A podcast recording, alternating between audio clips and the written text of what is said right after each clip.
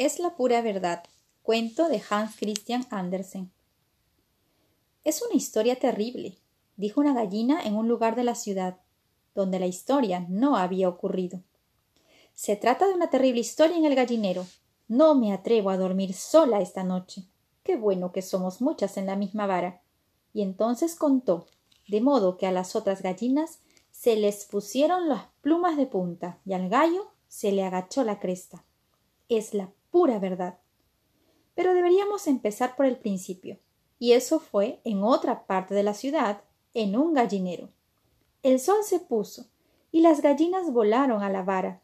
Una de ellas, plumiblanca y paticortica, ponía sus huevos reglamentarios, y era como gallina respetable en todo sentido.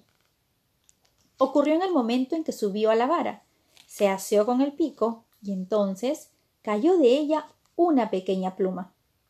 Allá se fue, dijo. Entre más me desplume, seguramente seré más linda. Y esto fue dicho entre grandes risas, pues ella era el alma alegre del gallinero, además, como ya se dijo, muy respetable. Y luego se durmió. Rodeadas por la oscuridad, las gallinas estaban una al lado de la otra. Pero la que se hizo junto a ella no dormía. Escuchaba y no escuchaba del modo que uno debe hacerlo en este mundo para vivir en santa paz. Sin embargo, tenía que decir esto a su otra vecina. ¿Oíste lo que aquí fue dicho? No nombro a nadie, pero hay una gallina que se despluma para ser guapa. Si yo fuera un gallo, la despreciaría. Y justo encima de la gallina estaba sentada mamá búho, con esposo búho y los hijos búho. Tenían oídos agudos en esta familia escuchaban cada palabra que decía la gallina vecina y revolvían los ojos, hasta que mamá búho agitó las alas. Simplemente no escuchen.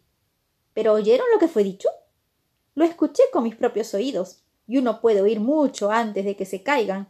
Una de las gallinas, que ha olvidado totalmente cómo se debe comportar una gallina, se sienta y se quita todas las plumas y deja al gallo mirar. Esto no es para los niños, dijo padre búho.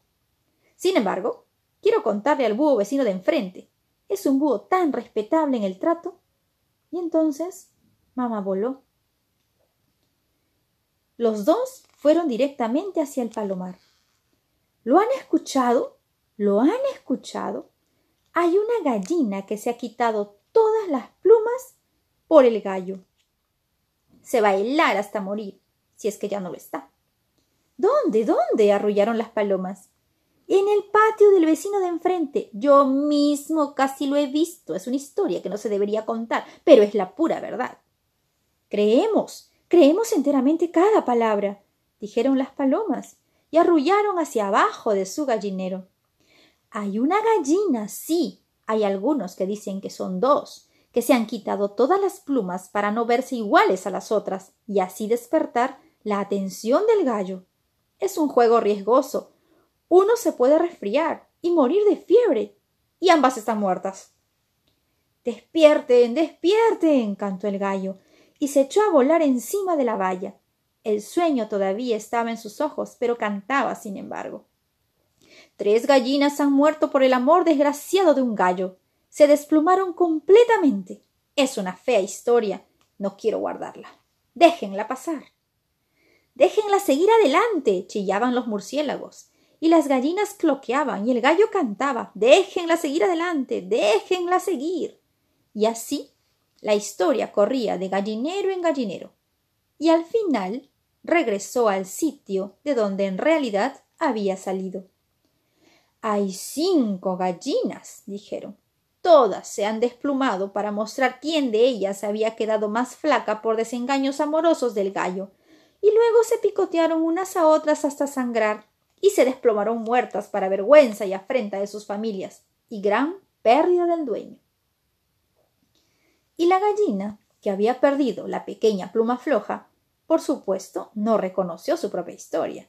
Y como era una gallina respetable, entonces dijo Desprecio esas gallinas. Pero hay más de esa clase, tal cosa uno no debe callar, y yo haré mi parte para que esta historia salga en el periódico Luego correrá por todo el país. Eso merecen esas gallinas y sus familias también. y salió en el periódico y fue impreso. Y es la pura verdad. Una pequeña pluma seguramente puede transformarse en cinco gallinas.